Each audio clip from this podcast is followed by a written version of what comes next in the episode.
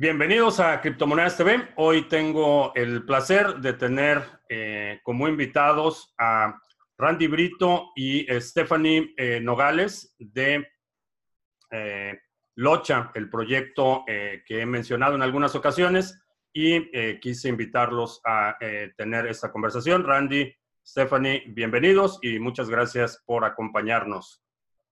Gracias. Gracias por invitarnos. Eh, quiero empezar esta conversación. Platícanos eh, qué es Locha y, cuál es su rol, eh, Stephanie, Randy, cuál es su rol en el proyecto.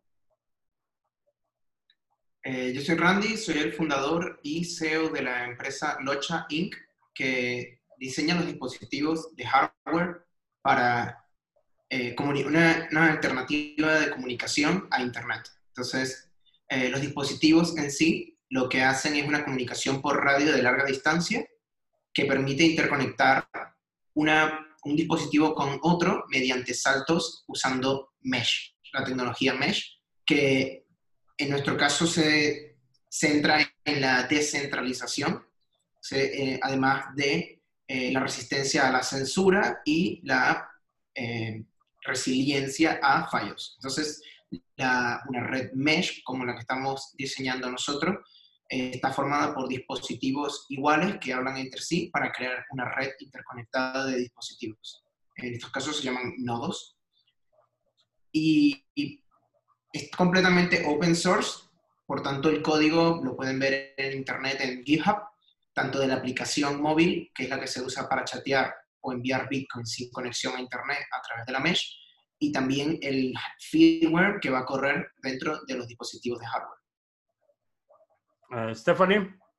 Ok, uh, yo soy Stephanie Nogales, soy People Ops o People Operations, lo que era antiguamente recursos humanos, y me encargo de conseguir el talento necesario para llevar el proyecto a cabo. Uh, Stephanie, te voy a pedir que hables un poquito más alto porque estás más alejada del micrófono. Ya. Ok. Pues yo soy Stephanie y me encargo de lo que es People Ops, People Operations, antiguamente conocido como recursos humanos, y me encargo de conseguir el talento que lleve este proyecto a cabo. Excelente, qué bueno que estás porque tenemos mucha gente talentosa en el canal y seguramente te van, a, te van a contactar si estás interesado en involucrarte en algún proyecto. Vamos a dejar los eh, datos de Locha aquí en la descripción para que te pongas en contacto con ellos y veas oportunidades de colaboración. Ahora vamos a retomar eh, dos puntos que me llaman la atención. Primero, es una empresa. Estás eh, pensando en un proyecto que sea eh, sostenible, a diferencia de proyectos que hemos visto que son excelentes ideas, pero carecen del sustento, del modelo de negocio necesario como para sostenerse en el largo plazo. Platícanos desde el punto de vista de, operación de empresa, cómo le estás planeando, cuál es el, modelo de negocio y cómo, cómo vas a sustentarlo. El código open source y la, documentación y todo el protocolo es de código abierto y en este caso lo mantiene el GitHub, la Fundación de Bitcoin Venezuela. Entonces es de libre acceso y contribución, eh, pero en sí hacer sostenible el, protocolo open source y, de código abierto sin ningún tipo de modelo de negocio era inviable. Por tanto, para poder conseguir inversores e inversiones y no solo eh, donaciones que suelen ser bastante escasas al principio, cuando un protocolo está empezando, como cuando empezó eh, los protocolos de Internet y de la web, las empresas y, los contribuidores de ellos no hicieron dinero. O sea, normalmente cuando tú haces un protocolo y creas un estándar, la persona que lo crea no gana dinero. Quien gana dinero es quien crea servicios encima de ese, de ese, de ese sistema. Por el protocolo eh, TCP/IP o el protocolo HTTP no le dio dinero a sus creadores para nada, sino Facebook, eh, Twitter, que se crean encima de los protocolos de la web, son los que al final ganan dinero. Entonces, para poder hacer sostenible el desarrollo del código y del protocolo, eh, dimos con la idea de crear el hardware de tal forma que pudiésemos venderlos y que fuese atractivo a inversores. Entonces, la empresa Locha Inc., eh, o Locha Mesh, que es su nombre comercial, eh, es la que se encarga de crear, diseñar y producir el hardware de los nodos que usan el protocolo de Locha Mesh, que es libre, el, código y el protocolo de Locha Mesh es de, libre contribución y de código abierto, pero la parte de venta y, hardware y dispositivo es la que se encarga, encarga sobre todo la empresa. Y todo lo que es código abierto y open source es accesible en GitHub y cualquiera puede contribuir a él porque no pertenece a la empresa, sino a la comunidad. Entonces, eh, siendo un protocolo open source, cualquier persona puede integrar sus productos o servicios a, la red mesh. Vamos a suponer que tengo, eh, no sé, una cartera para Bitcoin, puedo integrar eh, el protocolo de Locha para enviar mensajes offline, por ejemplo. Exactamente, sí. Teniendo el dispositivo o construyendo tu, el tuyo propio en tu casa, eh, lo que tienes que tener es el, mismo firmware para que los dispositivos hablen el mismo idioma, los nodos van a, interconectarse entre ellos para crear la red mesh, para crear esa alternativa a Internet. Y, una vez que eh, ya tienes un nodo funcionando, o tienes un nodo contigo porque lo has comprado de la empresa de Locha, eh, lo, que, lo que puedes crear son servicios por encima de esa red mesh. Por ejemplo, nosotros vamos a crear un servicio de mensajería, pero también vamos a crear un servicio de eh, broadcast de Bitcoin Transaction, o sea, transacciones offline que se puedan transmitir a través de la red mesh para que lleguen a un punto de salida a través de Internet o directamente a un minero. Entonces, tú puedes construir otro servicio por encima. Por ejemplo, puedes hacer una página web o un blog que funciona dentro de la mesh. Entonces, tu blog o tu página web sería resistente a la censura, porque al estar dentro de la mesh no está alojado en un servidor web, que es un, punto débil, eh, un point of failure, eh, sino que está en un nodo que está dentro de una red mesh que sí puede tener una, forma de, soportar la censura y de protegerse ante la censura y que además puede atravesar fronteras sin necesidad de Internet.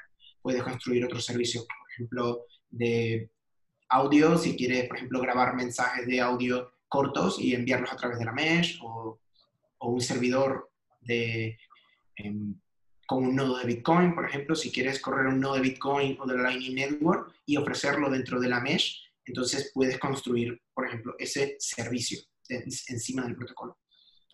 Desde el punto de vista de infraestructura, ¿cuál es el, eh, porque obviamente para, para que hablemos de una red necesitamos más de un participante debe haber varios puntos de, comunicación. ¿Cuál es el setup mínimo? Vamos a suponer que alguien en la audiencia está interesado en, eh, poner en operación una red mesh en cualquier ciudad en Latinoamérica. ¿Cuál es el setup mínimo? ¿Qué, son los requerimientos? Bueno, la, la, mesh en sí puede ser una red de dos dispositivos o 200 dispositivos. Lo que permite el protocolo que nosotros estamos diseñando es que ah, a, mayor número de dispositivos la red sea más resiliente. Eso es lo que nosotros estamos tratando de hacer, que mm, a diferencia de los protocolos mesh que existen hoy en día, existen limitaciones de salto, existen limitaciones de nodos, existen otro tipo de limitaciones, porque el protocolo no es lo suficientemente avanzado para aceptar, por ejemplo, una ciudad entera con 30.000 o 50.000 dispositivos. ¿no? Si tú tienes, eh, por ejemplo, unas, eh, en un radio de 10 kilómetros cuadrados, eh, tienes 10 dispositivos de Locha Mesh, ellos son capaces de hablar entre ellos e incluso conectarse con otras ciudades. O sea que el setup más pequeño es de 3. Tú puedes tener una mesh en tu casa de 3 dispositivos y si uno de los dispositivos tiene una antena lo suficientemente potente, que es lo que nosotros llamamos como un nodo estacionario, que tiene una antena, está conectado a electricidad, entonces tiene mayor potencia, ese te permite conectarte, por ejemplo, a la mesh de tu vecino que puede estar a 10 kilómetros, ¿no? Entonces, así se interconectan. Pero lo más pequeño que podrías tener en el salón de casa son tres dispositivos y tendrías una mesh. Ok, en términos de, frecuencias de radio, ¿qué, eh, ¿qué, frecuencia utiliza o qué, es, qué parte del espectro utiliza para la comunicación? Eh, se usan las redes sub-gigahertz, que están por debajo del, gigahertz em, para poder tener mayor distancia entre los 800 y los 915. Em, y ahora mismo entre Estados Unidos y Europa ya es interoperable, ya que se han abierto las bandas al uso libre también. Entonces, si tienes un, dispositivo de, de Locha Mesh, puedes viajar con él a Estados Unidos desde Europa o de Estados Unidos a Europa y seguirá funcionando. Porque usan las mismas bandas en ambos sitios. entre los 800 y 915. Ya en Eurasia y hacia Oceanía usan otras bandas distintas y siempre, eh, pues creo que son 433 dentro de Asia y Oceanía, y siempre son eh, sub-gigahertz para poder aprovechar las distancias, ¿no? y, la penetración de, la, de, la, de, las ondas de radio es mucho mejor. Y en términos de regulación, porque si estamos hablando de resistencia a censura, necesitamos utilizar frecuencias que sean libres, ¿correcto? Sí, esas, libres, esas, esas eh, bandas son libres, de libre uso y se puede cifrar la información. Ahora, suponiendo que esté, por ejemplo, en un país en el que eh, el, parte del espectro no esté libre o puedo reprogramar el equipo o cómo, cómo haría si, por ejemplo, estoy aquí en Estados Unidos, el equipo funciona, viajo a Bolivia, Ecuador, cualquier otro país donde hay restricciones para esa eh, esa frecuencia, ¿puedo reprogramar el equipo cómo, cómo funciona? El dispositivo viene adaptado para ciertas bandas, o sea que se pueden comprar, por ejemplo, si tú quieres uno que tenga una banda específica para Australia, por ejemplo, puedes comprarlo con eso, o puedes comprar los módulos de radio de arpía que vamos a vender para que, por ejemplo, puedas llevar un módulo de radio y conectarlo a tu Raspberry Pi, eh, que ya es un poco más eh, hacking, ¿no? Ya puedes modificarlo, puedes cambiar las bandas y todas esas cosas. Pero en principio tendrías que comprar el, que es europeo y estadounidense, que es el que te permite esas bandas, y el, australiano o, asiático específicamente para esas otras bandas. Pero al ser eh, open hardware y open software, pues siempre puedes comprar otros módulos de radio y adaptarlos y puedes contribuir a que el código sea eh, más adaptable a este tipo de situaciones, claro. Ok. Una pregunta para los que no están, no están muy familiarizados con la tecnología de radio. En términos de distancia, ¿de qué distancia estamos hablando con un, dispositivo eh, de, locha? Hablemos kilómetros, millas. Eh, obviamente la geografía y las barreras físicas y todo esto afecta, pero más o menos qué distancia estamos hablando entre dispositivos o qué tan dispersa podría ser una red en el caso de desastres naturales, emergencias o gobiernos corruptos como, no sé, hay leyendas que dicen que hay algunos corruptos en Latinoamérica, pero eh, vamos a suponer caso de, desastre, ¿cuál es la distancia entre, entre nodos, eh, no los estacionarios, sino los móviles?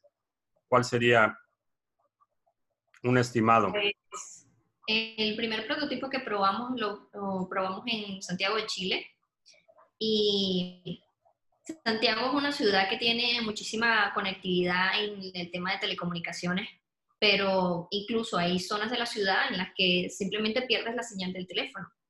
Y también es una ciudad que está muy poblada por edificios muy altos y, o sea, hay muy, mucha interferencia. Lo probamos allí y la distancia mínima que pudimos tener fue de 750 metros.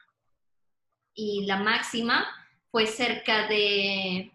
¿Cerca de dos? Uno y medio. Un, kilómetro y medio. Okay. Sí. Los dispositivos que estamos desarrollando ahora, que es el segundo prototipo, está pensado para tener entre uno y dos en zonas urbanas, es decir, con muchas interferencias y muchos, muchos obstáculos como edificios, pero en, en, zonas abiertas eh, puede llegar hasta los 4 kilómetros. La, la, idea es que dentro de un radio de al menos un kilómetro tengas suficiente ancho de banda para poder comunicarte con otros dispositivos. Lo normal es que dentro de un radio de un kilómetro consigas otro dispositivo, por tanto, eh, lo que nosotros estamos apuntando dentro de la zona urbana. Luego ya si lo pones en la parte de arriba de los edificios o si estás en una oficina a 20 pisos de altura, obviamente te da mucha más distancia porque no estás a raíz de, no estás a, nivel del suelo, pero lo, normal es que lo lleves, en nuestros dispositivos como son móviles, lo normal es que lo lleves encima, o sea que hasta un kilómetro de radio es lo que nosotros calculamos que va a poder hacer en zona urbana. Ok, en términos de movilidad, eh, ¿qué tan rápido se puede implementar una, una red mesh? Eh, vamos a suponer que obviamente en algún momento alguno de estos nodos debe estar conectado a Internet para que la, señal pueda salir. correcto. Vamos a suponer que quiero, eh, para mensajes dentro de la red, eh, son punto a punto, entonces no necesito salir de Internet. Para transacciones en Bitcoin, si quiero mandar una transacción en Bitcoin, en algún momento tengo que salir a Internet. Sí, bueno, en, en principio, o sea, en los early days o al principio del protocolo, sí vamos a tener que usar las conexiones de border router o gateway o puentes que nos permita conectarnos a Internet para algunas cosas, ¿no?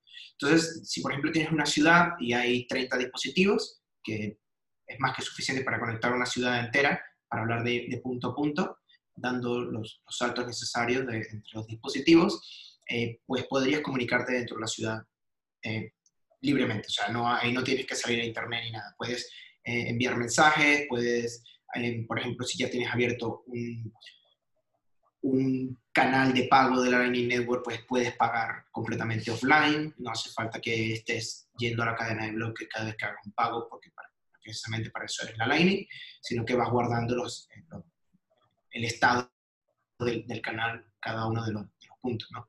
Entonces, en, en, principio, si haría falta internet, es, por ejemplo, si haces una transacción de Bitcoin offline, pues sí hace falta conseguir un nodo que esté conectado a internet para que esa, para que esa transacción se añada a la mempool de, de, los, de los, mineros y, y, de, los, y de los nodos. Pero eh, la idea es que la red mesh crezca de tal forma que esté tan bien interconectada que tú puedas llegar incluso a un minero sin ir a través de Internet. Entonces, imaginemos que Slushpool tiene un nodo de Lochamesh y a través de, eh, dando saltos desde Alemania, desde donde están los servidores de Slushpool, eh, tengas serie de saltos hasta España o incluso hasta, hasta Estados Unidos, tú puedas enviar una transacción en Bitcoin offline que viaje a través de la mesh y llegue a un minero o llegue a la, a la mempool de, de Slush y esa, ese mensaje offline de, de, una transacción RAW sea añadida a un bloque de Bitcoin sin que haya siquiera tocado Internet. Esa es una de las cosas que, por ejemplo, eh, Nick Szabo y, y No Grubles y, la gente de Blockstream han estado intentando también con comunicaciones de radio, de ham radio, de larga distancia, de kilómetros y kilómetros de distancia. O sea, es interconectar, llegar a un momento en el que Locha Mesh permitirá conectar los nodos full de Bitcoin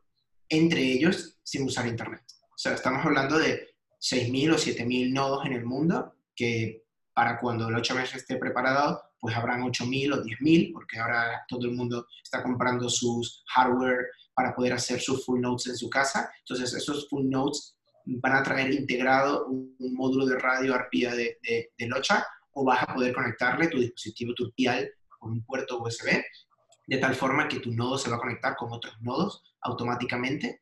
Y lo que preguntaste de cómo interconectarlos, por ejemplo, si estoy eh, moviéndome de una ciudad a otra o acabo de bajar de un avión, esa conexión es automática. O sea, nuestros dispositivos y el protocolo permite que él conozca quiénes están a su alrededor y sepa cuáles son las rutas que necesita buscar para entregar un mensaje o una transacción de Bitcoin. En términos de la resistencia a censura, que es un, tema que obviamente me, me, me interesa y, preocupa a mucha gente que nos está viendo, eh, ¿qué tan grande es la huella de eh, radio? Eh, en términos de, de descubrimiento de, en un entorno, estoy operando un nodo en un entorno hostil, ¿Qué tan grande es la huella de, eh, de mi nodo de Locha? Bueno, en sí la, comunicación eh, va cifrada. Entonces, los mensajes que tú envíes, a menos que los analicen mucho, no van a saber ni siquiera qué es lo que estás compartiendo. Podrán ver que hay una ID y que hay un, una persona destinatario y un remitente, pero no sabrán qué hay dentro.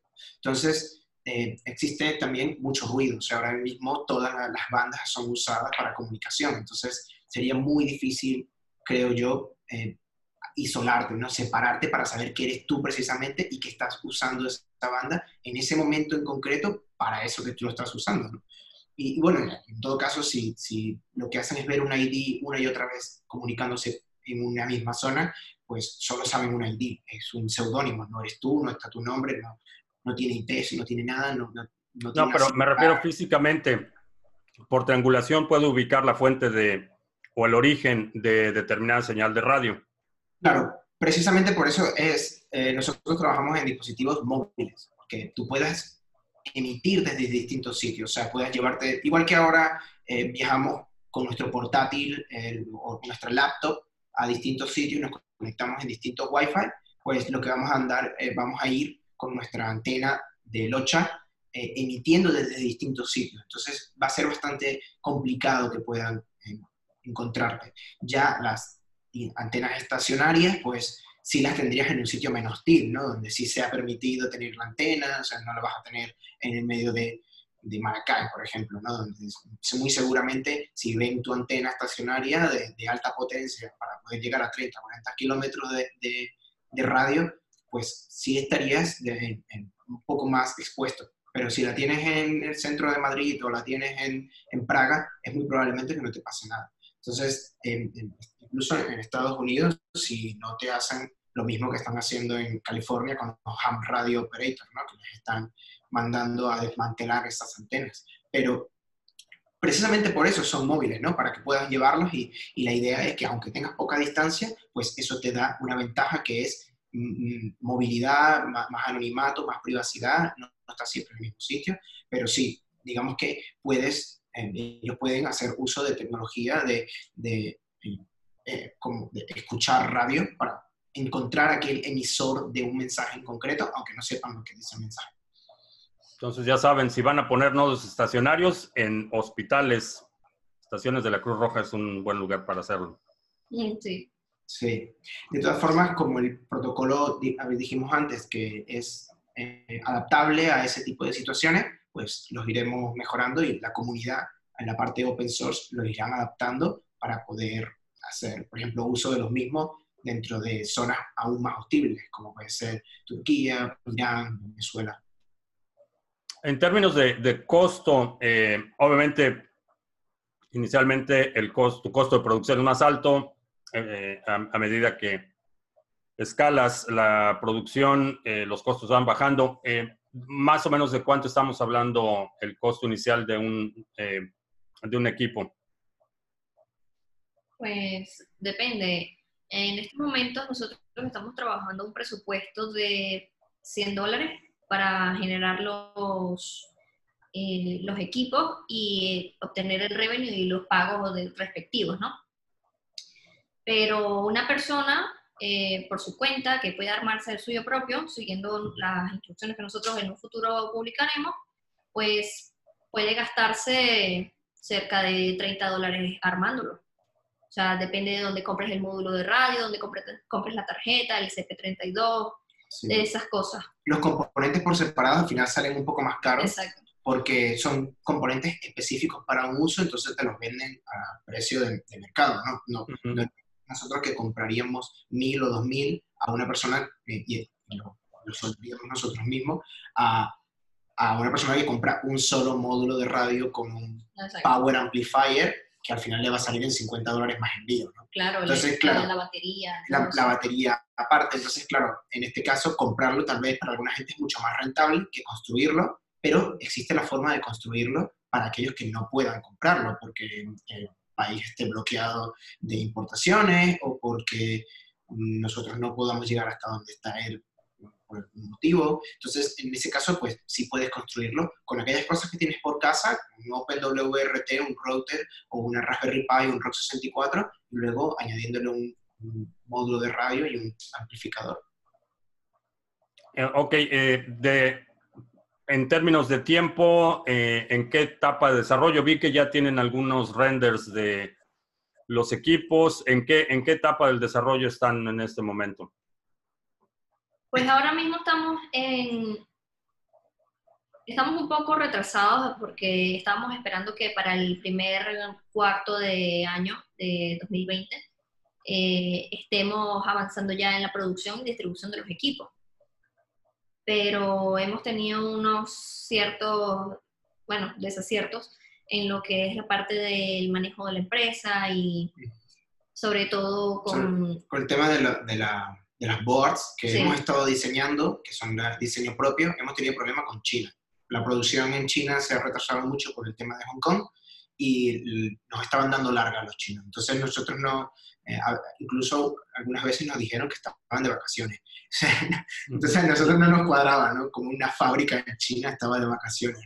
Pero eh, entonces eh, hemos tenido esos diseños de las board, las tenemos, pero la iteración de las mismas llevamos varias semanas de retraso, pero seguimos pensando que para el Q1 de, de 2020 podremos tener al menos un producto de para desarrolladores, ¿no? un producto que se llama una dev, kit para que la gente pueda empezar a construir eh, eh, servicios sobre una mesh de pruebas.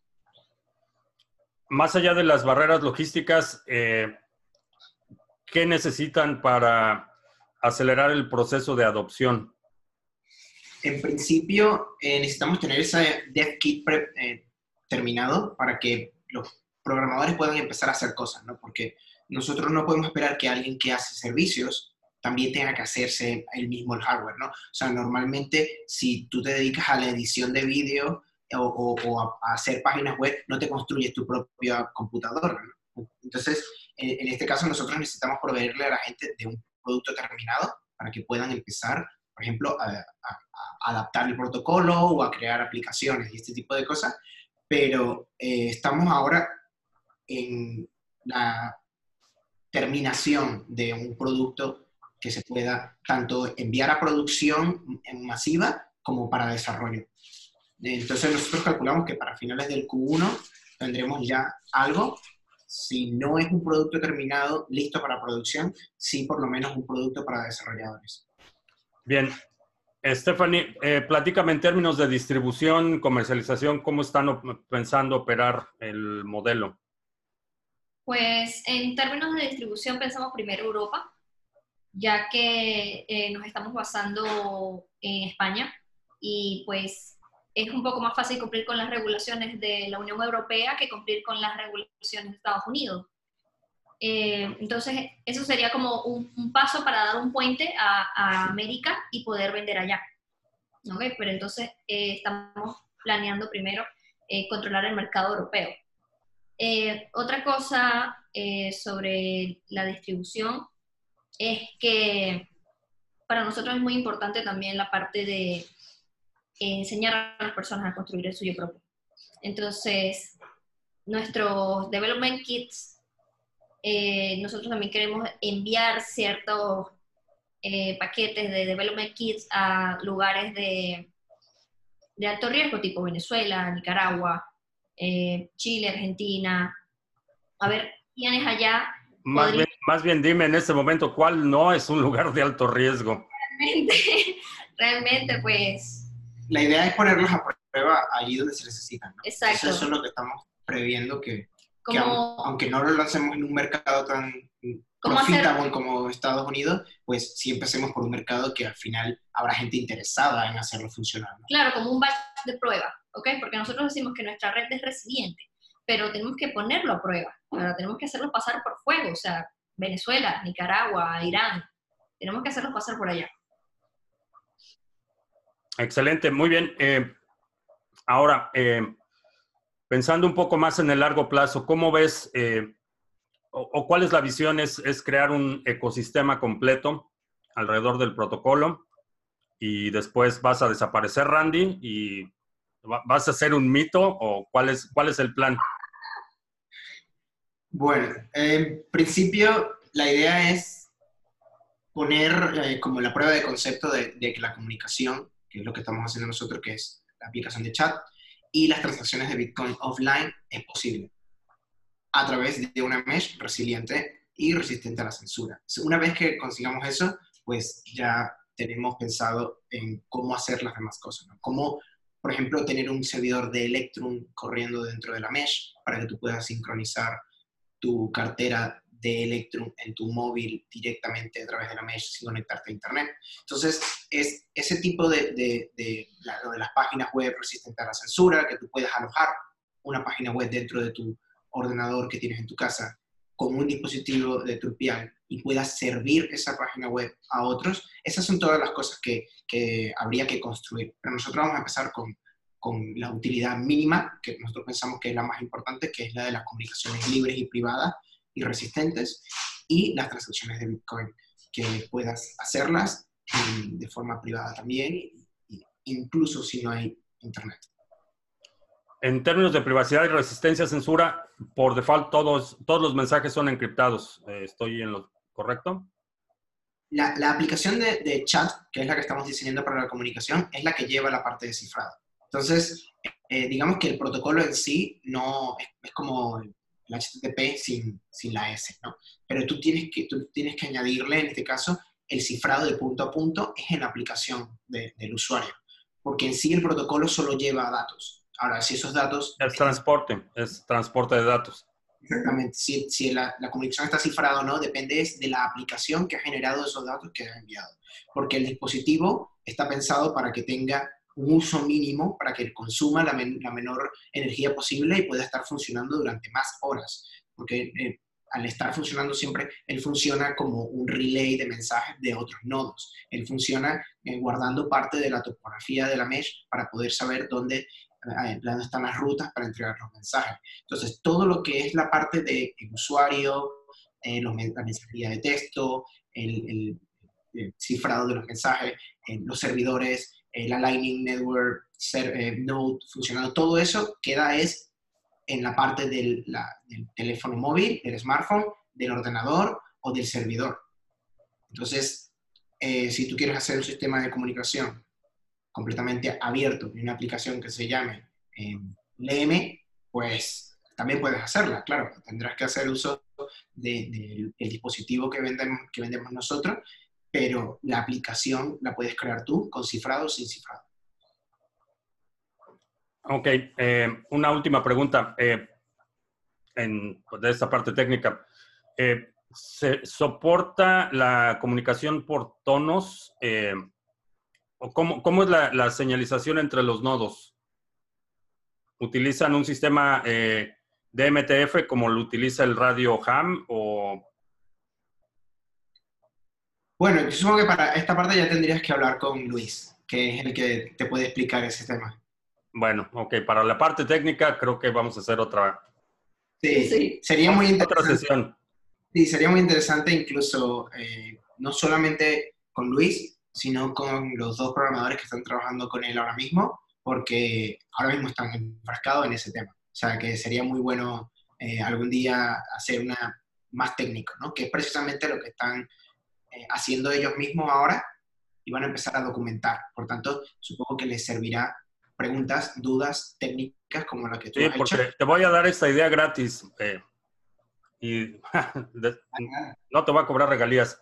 Pero, eh, estaba pensando eh, en un sistema que básicamente hasta ahora todas las soluciones de resistencia a censura se basan en frecuencias de radio, que como veíamos pueden ser trianguladas, tienen desde el punto de vista de operaciones en un entorno hostil, tienen problemas. Eh, puedo ubicar por triangulación un nodo completo y básicamente deshabilitarlo por cualquier medio pero eh, si ese nodo es capaz de transmitir eh, señalización con láseres punto a punto, estamos hablando de distancias de decenas de kilómetros. Y si puedes codificar el mensaje, que es básicamente la, fibra óptica, eso es lo que hace, codifica el mensaje y lo envía, lo único que está haciendo la fibra es enviarlo por un canal específico. Pero si puedes poner eh, señales punto a punto en láser con eh, codificadores, aunque el, el target del láser receptor puedes tener un target de 12 o 15 pulgadas, que serían como 30 centímetros como receptor y de esta puedes recorrer una distancia de 60 kilómetros según mi último cálculo, pero eso pues es está buenísimo. Guerra, que, la guerra de las galaxias. Que hagamos, hagamos un día una llamada con, con, Luis, que seguramente lo que has dicho no, no, solamente sabe de ello, sino que ya lo habrá hecho.